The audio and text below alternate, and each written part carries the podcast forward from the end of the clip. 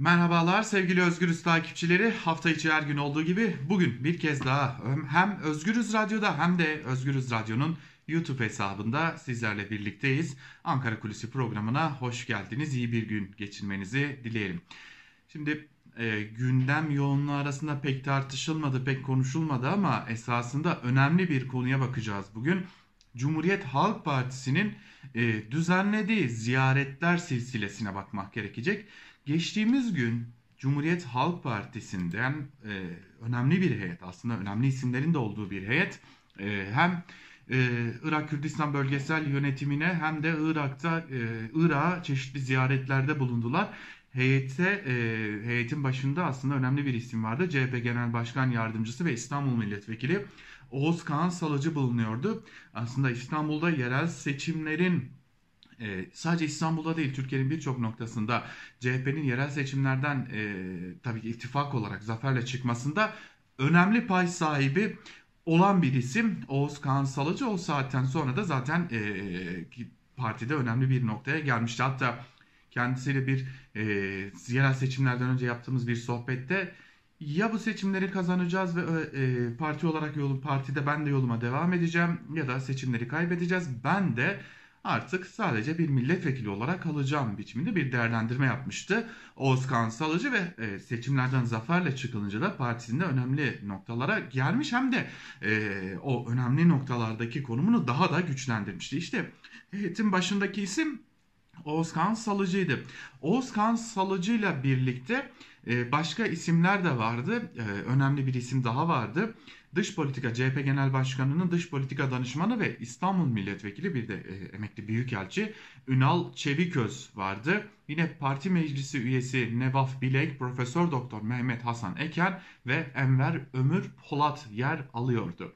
CHP heyeti Erbil'de yani Irak Kürdistan bölgesel yönetiminin e, başkentinde Erbil'de hem Neçivan Barzani ile bir görüşme gerçekleştirdi ve bu görüşmede CHP'nin e, yapmaya, adımlarını atmaya başladığı diyelim Orta Doğu Barış ve İşbirliği Teşkilatı hakkında da e, bilgi verdi ve görüşmede bu ziyaretin bir başlangıç olduğuna da vurgu yapıldı. Belki de ziyaretin en önemli noktalarından biri elbette ki buydu.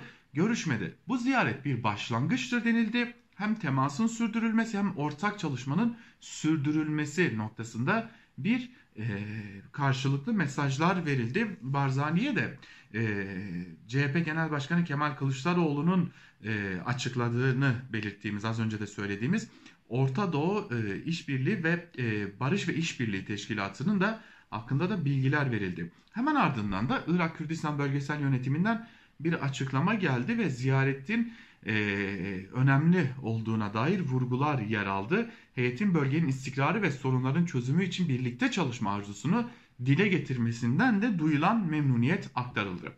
Şimdi Tabi ziyarette sadece e, Barzani ile görüşülmedi, Kerkük'e gidildi, Türkmenlerle de görüşüldü, Türkmen liderlerle de görüşüldü. E, fakat bu ziyaret çeşitli noktalardan önemliydi.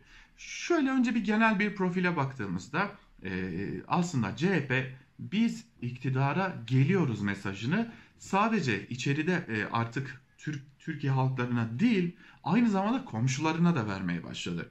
Şimdi biliyoruz ki e, artık Beşar Esad ile yani Suriye Devlet Başkanı Beşar Esad ile e, dolaylı olarak Türkiye'nin de temasları bulunuyor. Özellikle istihbarat örgütleri üzerinden çeşitli temaslar bulunuyor.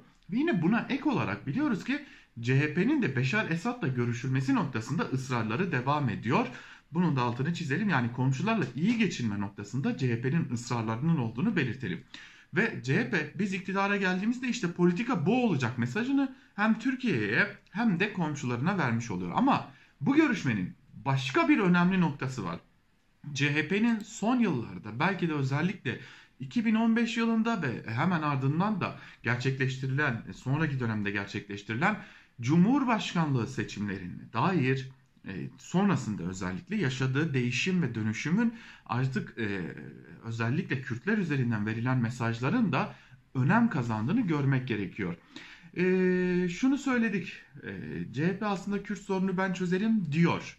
Ama e, henüz tam olarak net bir çözüm politikası ortaya koymasa da Kürtler CHP'den e, çözümün nasıl olacağına dair bir beklenti içerisindeler. Aslında Kürtler e, artık AKP'den gelecek bir çözüme ihtimal vermiyorlar. Geçtiğimiz Ankara Kulisi programlarında bunun üzerinde durmuştuk. Şimdi geldiğimiz noktada ise CHP'nin nasıl bir çözüm sunacağını bekliyor demişti Kürtler. Özellikle e, Samer'in açıkladığı anketler de bunları açık bir şekilde ortaya koyuyordu.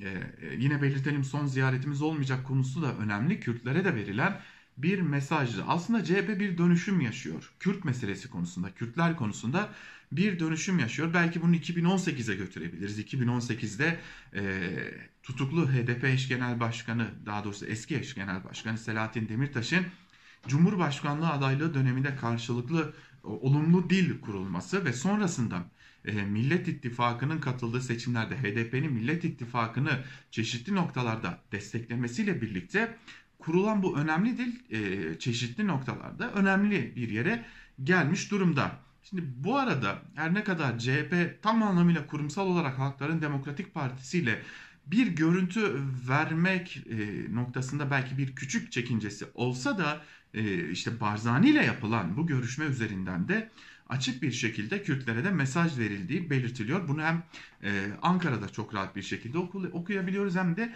Kürtler arasında artık bu ziyaret sonrası yapılan konuşmalardan ve görüşmelerden de çok açık bir şekilde bunu e, görebiliyoruz. Aslında CHP Kürt sorununu ben çözeceğim ve elbette ki çözmek için de Kürtlerle de görüşmeler yapacağım, konuşacağım, edeceğim e, mesajını böylelikle de vermiş oluyor. Bir de bunu yaklaştığını artık herkesin söylediği seçimler açısından da düşünmek gerekiyor. Yani açık bir şekilde Türkiye bir seçime doğru yaklaşıyor. E, Kürtler ve CHP arasında özellikle e, İstanbul başta olmak üzere yerel seçimlerde kurulan o e, olumlu durum sonrasında biraz dağılmış olsa da bu ortaya çıkan tabloyla yeniden olumlu hale getirilebilir mi umudu da Cumhuriyet Halk Partisi açısından önemli. Genel anlamda baktığımızda CHP hem ülkenin komşularına biz geliyoruz ve bundan sonraki dış politikada böylesi uygulamalara imza atacağız mesajını veriyor. Hem de CHP Kürt seçmeni önemli bir e, seçmen grubu elbette ki çünkü e, yerel seçimlerde gördük sonuca kesin etkisi olabilen bir seçmen grubu.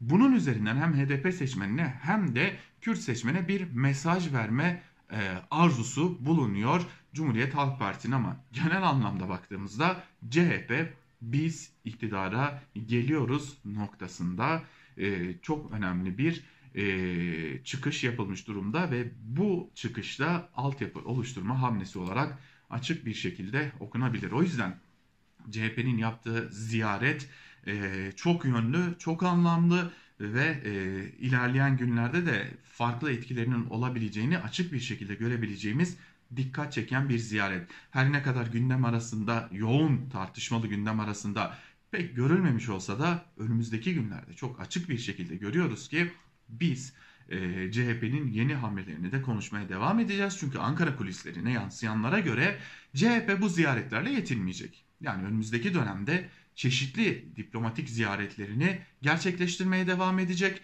Çeşitli e, gruplara, halklara mesajlar vermeye, çeşitli vaatlerde bulunmaya devam edecek ki kaldı ki geçtiğimiz günlerde çiftçilere kanun hükmünde kararname ile ihraç edilenlere verilen mesajlar da bu bağlamda önem taşıyordu.